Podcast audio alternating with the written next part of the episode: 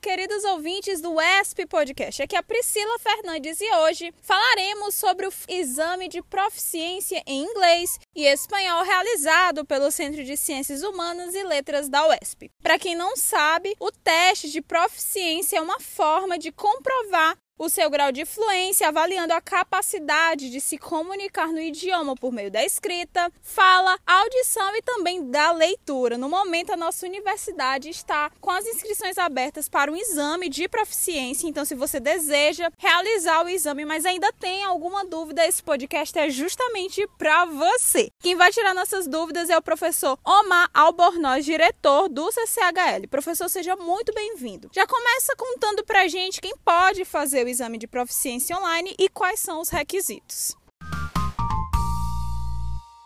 Olá, professor Omar, do Centro de Ciências Humanas e Letras, responsável do exame de proficiência online em língua estrangeira, espanhol e inglês.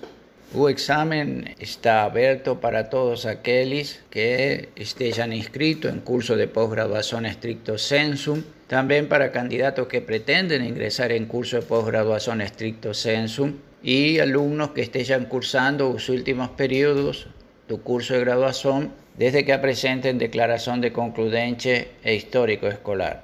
As inscrições são online pelo site da UESP até o dia 17 de dezembro. Quanto custa e quais documentos o candidato precisa para se inscrever?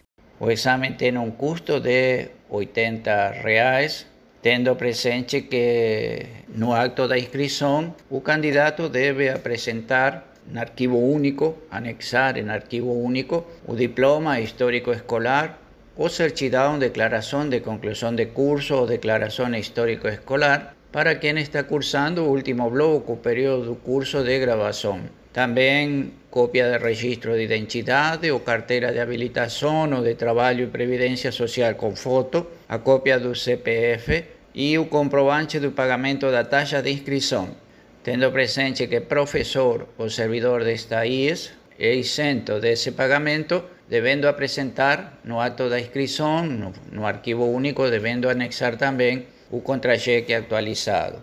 Resaltamos que o pagamento da taxa de inscrição deve ser feito vía depósito nominal o transferencia entre contas del propio candidato para a conta da FUESP que consta no editado, no siendo aceitas depósito en envelope o transferência via PIS. O candidato pode fazer as duas provas? Como ele deve proceder na inscrição?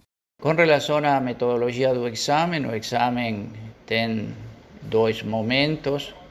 Momento primero, pela mañana para la lengua española, aplicación del examen de lengua española que inicia a 8 y 30 horas, y pela tarde para la lengua inglesa que inicia a 14 y 30 horas.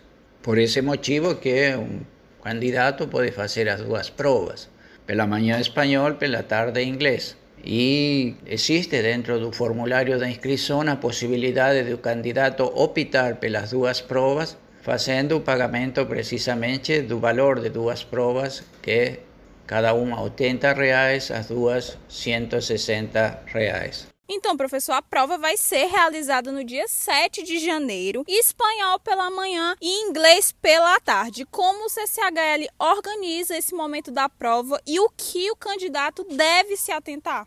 É importante que o candidato coloque os dados corretos dentro da inscrição, do formulário da inscrição, especialmente o nome, CPF e o e-mail de contato. Porque nesta sistemática da prova online, o candidato receberá um link de acesso a Google Meet, já que a prova será feita via Google Meet a partir de um formulário que será também disponibilizado no momento da prova.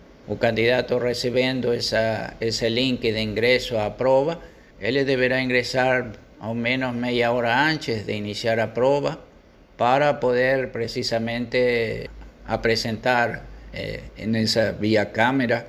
Eh.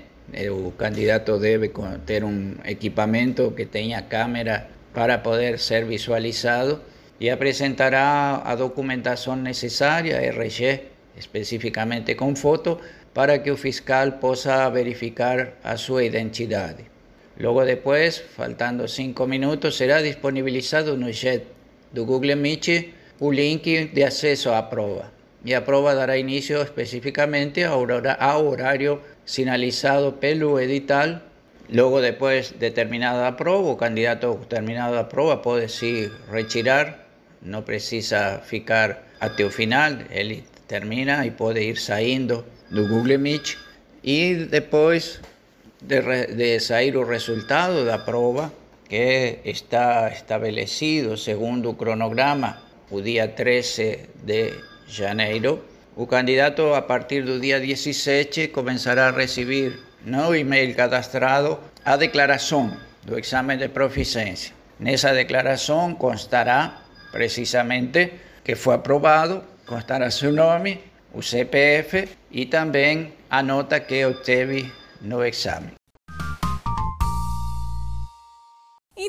Isso, pessoal. Nosso podcast vai chegando ao fim. Obrigada, professor, e obrigada a você que nos escuta. Muito obrigado pelo espaço e para aqueles que se inscreveram na prova, uma boa prova e êxitos. Se caso alguma dúvida persistir, entre no site da UESP que lá tem tudo detalhado, tá bom? É isso, pessoal. Até a próxima e tchau!